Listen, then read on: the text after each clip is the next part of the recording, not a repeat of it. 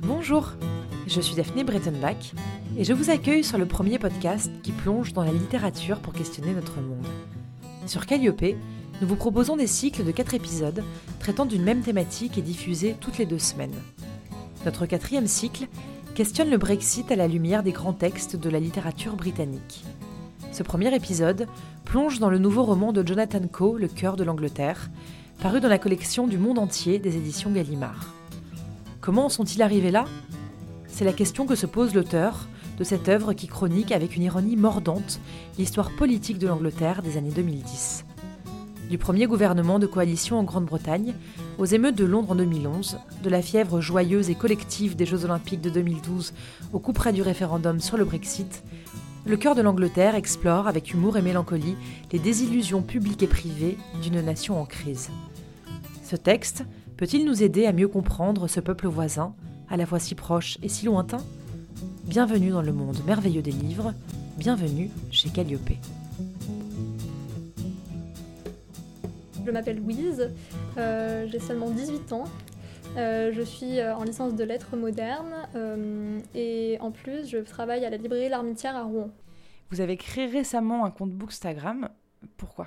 Alors c'était à la demande de plusieurs personnes qui lisaient mes coups de cœur en littérature, parce que j'avais envie de partager mes, mes, coups de cœur, mes chroniques, et parce que je voulais allier littérature classique et contemporaine, et montrer qu'on peut lire de, types de littérature. Vous avez consacré votre première chronique au livre Le cœur de l'Angleterre de Jonathan Coe. Pourquoi ce choix? Alors ça peut paraître bizarre, mais euh, c'est parce que c'est le premier livre, un des premiers livres contemporains que j'ai pu lire. Et c'est le premier livre que j'ai lu de la rentrée littéraire. Et j'avais adoré, ça a été vraiment mon coup de cœur. Et euh, ce pourquoi je me suis dit que je ne devais pas me restreindre à la littérature classique, que je devais aussi lire de la littérature contemporaine. Et faire perdurer notre patrimoine euh, culturel en fait français et permettre de transmettre aussi de la littérature étrangère en France.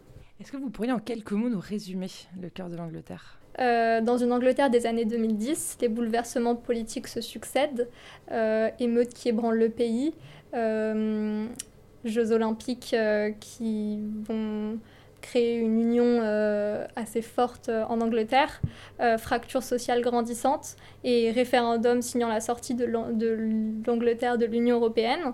dans ce contexte sociopolitique d'une nation aux crises, Jonathan Coe propose une réflexion sur la société de son temps, évoquant par divers personnages la, la façon dont les événements politiques ont été perçus et comment ils les ont touchés et hum, affectés dans leur vie personnelle. Il reprend les personnages euh, mis en scène dans ses précédents livres, euh, donc euh, Bienvenue au club et Le cercle fermé, et il ne va pas se contenter d'analyser les, événements politiques, mais il va les ancrer finement dans l'histoire intime des personnages pour révéler en fait une satire de la société contemporaine anglaise.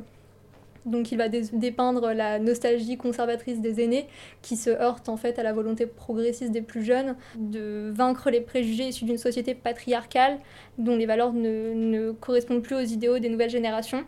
Donc il va dresser un portrait réaliste de, l'Angleterre euh, tourmentée et montrer euh, une humanité morcelée par les crises récentes, comment toutes ces crises euh, politiques ont affecté les citoyens et comment ils, elles les ont divisés également.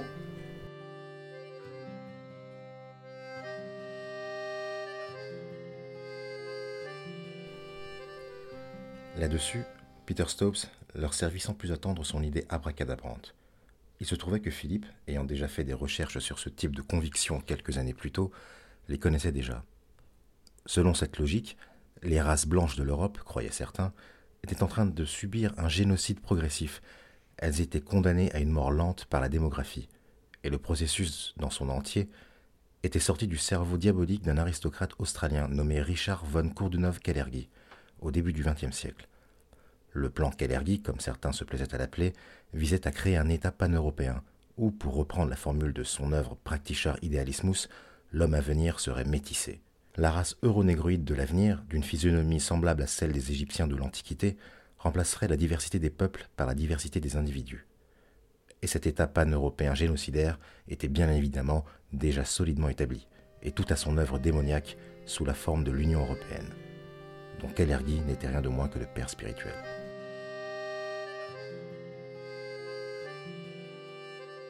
Moi, je m'appelle Nicole Grunlinger. J'ai un blog depuis 6 ans qui s'appelle motpourmot.fr sur lequel euh, eh ben, je livre euh, les ressentis de mes lectures. J'ai toujours été une grande lectrice euh, depuis que j'ai appris à lire. Et bon, il y, a, il y a six ans, effectivement, j'ai décidé de, de, le partager avec le plus grand nombre. donc un blog qui compte 800, 800 chroniques maintenant. Alors vous me disiez que Jonathan Coe, vous l'aviez connu en fait il y a très longtemps, puisque vous aviez lu le Testament à l'anglaise déjà dans les années 90 Oui, en fait, je l'ai connu par Testament à l'anglaise, euh, que j'ai adoré, qui reste à ce jour euh, euh, dans les dix livres que j'emporterais sur une île déserte si je devais en sauver dix de ma bibliothèque. et depuis, j'ai tout lu de lui, donc en sautant de joie à chaque, chaque annonce d'une nouvelle parution. donc je sais pas, ça doit faire une dizaine, une douzaine de romans maintenant de sa part.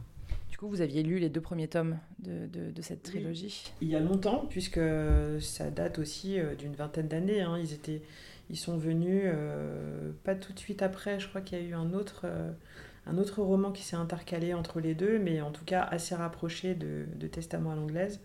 Donc ça devait être tout début des années 2000. Est-ce que vous pensez que quand on a lu ces deux premiers tomes, on approche le texte Le cœur de l'Angleterre différemment des gens qui le découvriraient, euh, qui le liraient sans avoir lu euh? En fait, je me suis posé la question. Euh, je pense que je pense que non, parce que moi personnellement, je, je l'avais plus vraiment en tête. C'est-à-dire que je, me souvenais des sensations de ma lecture, je me souvenais de deux trois personnages quand il, quand il les reprend et qu'il repart sur quelques péripéties qui leur sont arrivées, ça revient en tête. Mais en fait, c'est pas ça qui est important. Ce qui est important, c'est que le personnage principal, le personnage de Benjamin Trotter, en fait, c'est un personnage dont on sent le vécu. Qu'on ait lu les, deux précédents ou pas. Tout simplement parce que il vit en fait depuis dans, la tête de l'écrivain depuis, euh, depuis toutes ces années. Ça fait, ça fait 15 ans qu'il est avec lui. Et du coup, il acquiert euh, une, une consistance réelle. Et je pense que quelqu'un qui n'a pas lu les deux précédents tomes, ou quelqu'un qui les a lus, a exactement le même ressenti.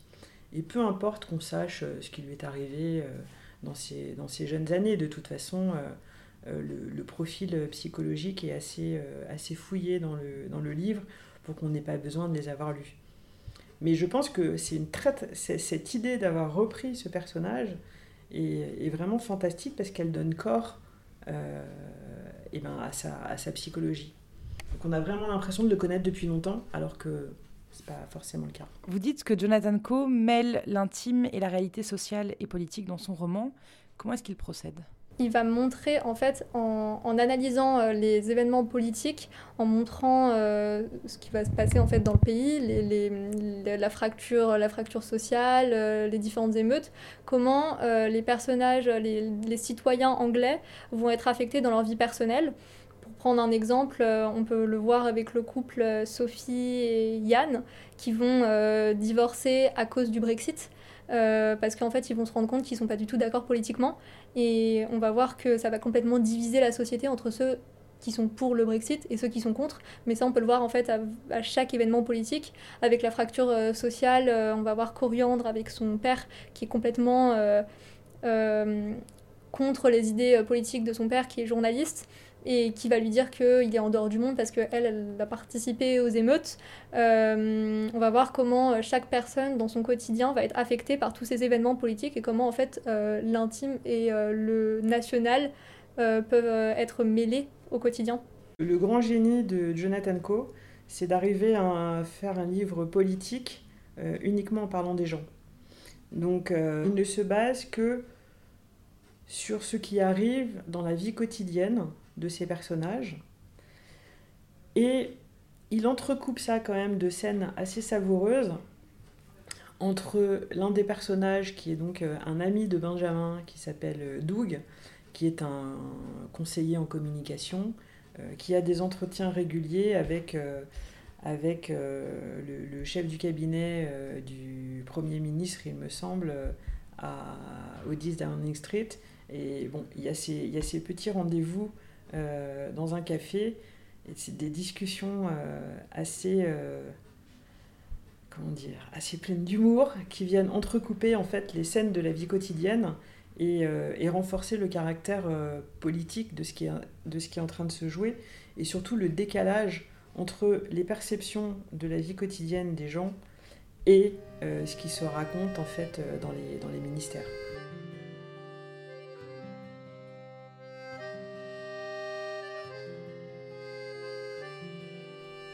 Doug soupira.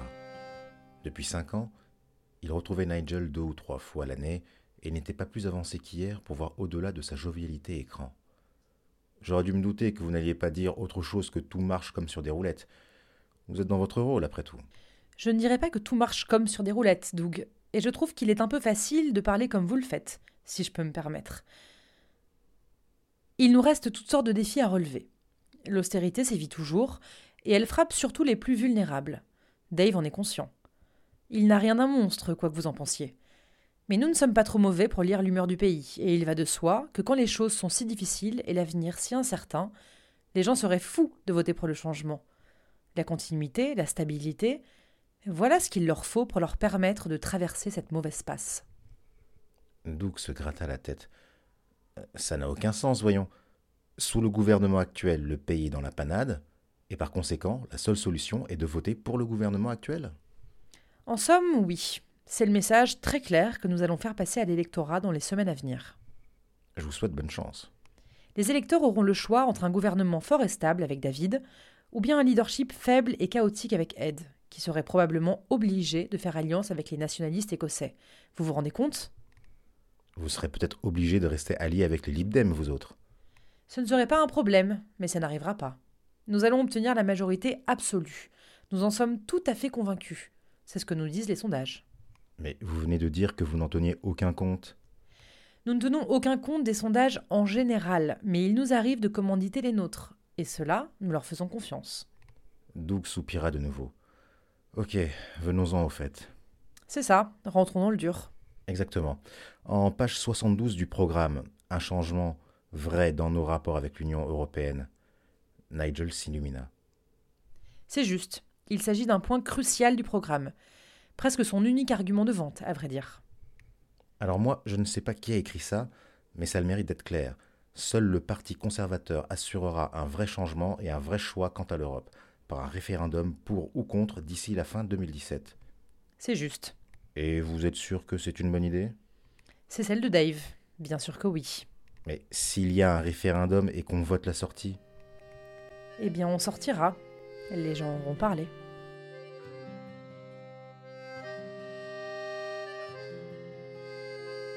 Bah, je pense que c'est vraiment un talent inouï parce que il, il va, en fait, avec euh, une polyphonie assez importante, euh, il, va montrer les diverses opinions de, de plusieurs personnages, d'âge, euh, de, de, même de, parfois de nationalités différentes.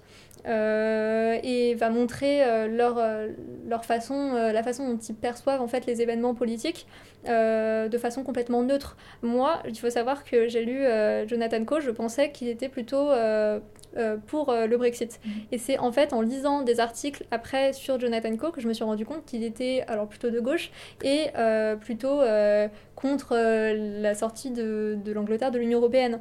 Et ça, je, je me suis dit il était euh, absolument euh, talentueux d'avoir réussi à dépeindre tous les avis des, des, citoyens, euh, allant de, de de la, de la, par exemple de la mère euh, de, euh, de Yann qui euh, est très conservatrice, des, des, personnes plutôt d'ailleurs âgées qui sont très conservatrices, aux plus jeunes qui sont d'extrême gauche, pour un cosmopolitisme très important. il va dépeindre chaque, chaque idée politique avec la plus grande neutralité et c'est ce que je trouve vraiment admirable chez lui. Pensez-vous que l'on comprend mieux les enjeux du, Brexit après avoir lu Le cœur de l'Angleterre? Alors, c'est difficile à dire parce que quand on est euh, en même temps bien informé et qu'on a entendu à longueur de journée, euh, parce qu'en ce moment c'est ça, donc euh, on lit ce livre, c'est très drôle, Mais, mais autour, on a quand même les actualités qui, qui, là, nous font nous interroger sur la façon dont fonctionne le monde. Et bon, on se demande quand même comment ça va finir. Alors les enjeux, je ne sais pas si on les comprend mieux. En tout cas, ce qu'on comprend mieux, c'est euh, les, incompréhensions, les, erreurs d'interprétation, les, facilités euh, de réflexion empruntées parfois par certains, chacun à son échelle, euh, qui peuvent conduire à ce genre de situation. Et ce qu'on comprend aussi, c'est que ce qui nous raconte de l'Angleterre n'est pas forcément hyper loin de ce qu'on peut, ce qu'on pourrait nous raconter de nous en France. Il y a quand même des choses qui se ressemblent. Donc, ce qu'on comprend, c'est que c'est peut-être pas trop la peine de rigoler des Anglais, parce que on pourrait euh, aussi avoir euh, ce genre de situation si on nous posait la même question. Ça m'a donné envie de m'intéresser plus justement à la question du Brexit, parce que euh, en lisant tous, ces, tous ces avis politiques, j'ai eu envie de, de, connaître, euh, de connaître beaucoup plus de choses, comment, euh, comment en fait on en est arrivé là, et c'est la question que pose Jonathan Coe, comment on en est arrivé là, comment on en est arrivé, enfin comment ils en sont arrivés à poser le Brexit, et j'ai pu aussi le transposer euh, aux problèmes français, notamment au problème des gilets jaunes et d'autres, d'autres soucis de ce type-là, et la montée aussi des extrêmes politiques en France, et ça m'a fait réfléchir sur pas mal de problèmes politiques français finalement. Que diriez-vous à une personne pour la convaincre de plonger dans ce roman? Je pense que ce roman bouscule notre existence et l'éclaire de vérité sur non seulement l'Angleterre, mais sur la France également, et que dans un temps où on, est souvent un petit peu perdu euh, par rapport à tous les événements politiques qui, peuvent euh, advenir dans notre pays, euh, on se retrouve dans beaucoup d'événements qui se sont passés en Angleterre, dans beaucoup d'idées de personnes âgées ou de personnes jeunes, et on comprend énormément de choses sur notre monde, sur notre pays, sur, euh, notre, euh, sur l'identité nationale et sur euh, le manque d'union aussi entre les citoyens d'une même nation. Donc je pense que ça permet de faire réfléchir sur énormément de problématiques contemporaines, donc c'est extrêmement enrichissant.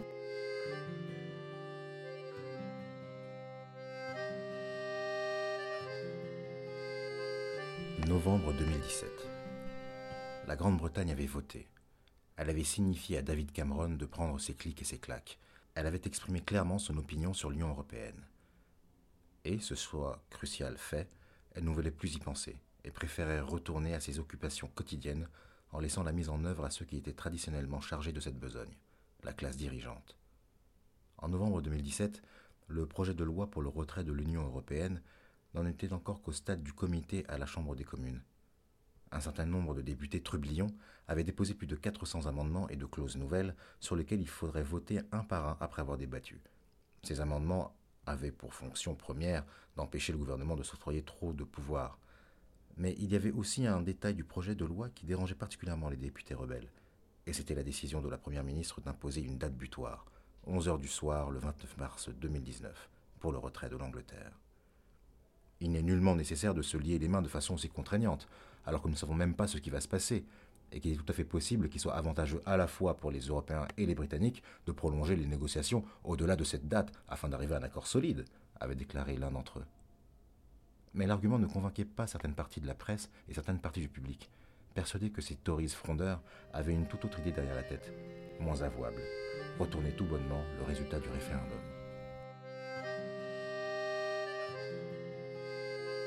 Par rapport aux personnages, est-ce que dans les, dans les, nombreux personnages qu'on retrouve dans le roman, est-ce qu'il y a un personnage en particulier auquel vous vous êtes attaché ou qui vous marquera peut-être plus longtemps que les autres? Alors je dirais Coriandre. Euh, c'est euh, une jeune fille d'extrême gauche euh, qui est complètement tranchée dans ses opinions, qui va aller jusque pousser un des autres personnages, Sophie, à être expulsée de l'université pendant quelques temps sous prétexte qu'elle a insulté quelqu'un qui était transsexuel alors qu'en fait c'était un malentendu. Et je trouve que ce personnage est extrêmement intéressant parce que ça montre qu'elle elle, elle a détesté en fait l'héritage que ses parents lui ont donné. Elle est en réaction constante euh, aux adultes, à tout ce qui peut représenter une autorité. Et ça montre aussi que les jeunes aujourd'hui euh, se sentent complètement délaissés et perdus par rapport à l'héritage qu'ont pu laisser les parents, les grands-parents qui eux ont pu faire la guerre, les parents qui eux ont lutté pour de forts changements comme euh, mai 68 euh, ou des, changements qui sont postérieurs à mai 68. ils ont l'impression de rien changer. Je pense aujourd'hui à la lutte pour le climat que font les jeunes.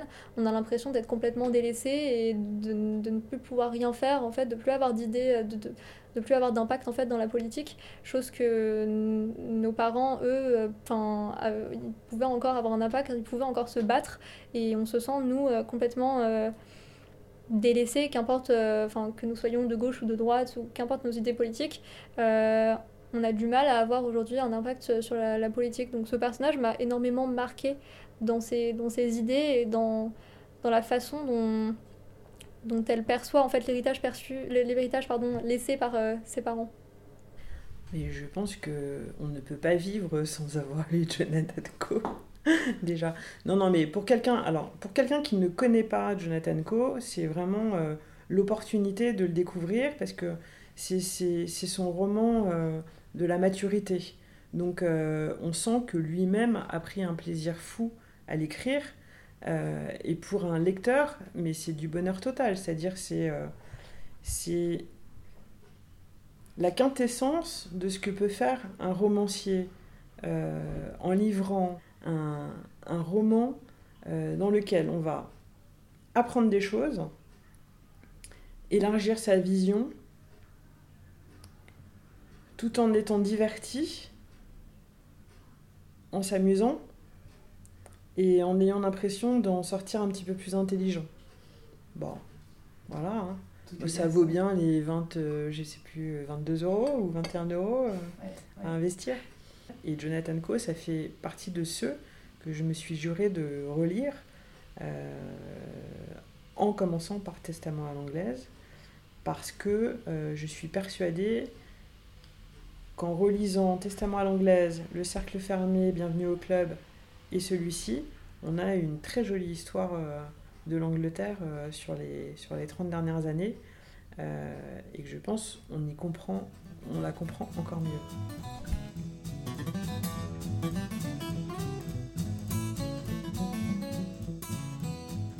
Merci d'avoir écouté ce dixième épisode de Calliope, réalisé avec l'aide précieuse de Régis Madiengo, qui a prêté sa voix aux extraits du cœur de l'Angleterre que vous venez d'entendre.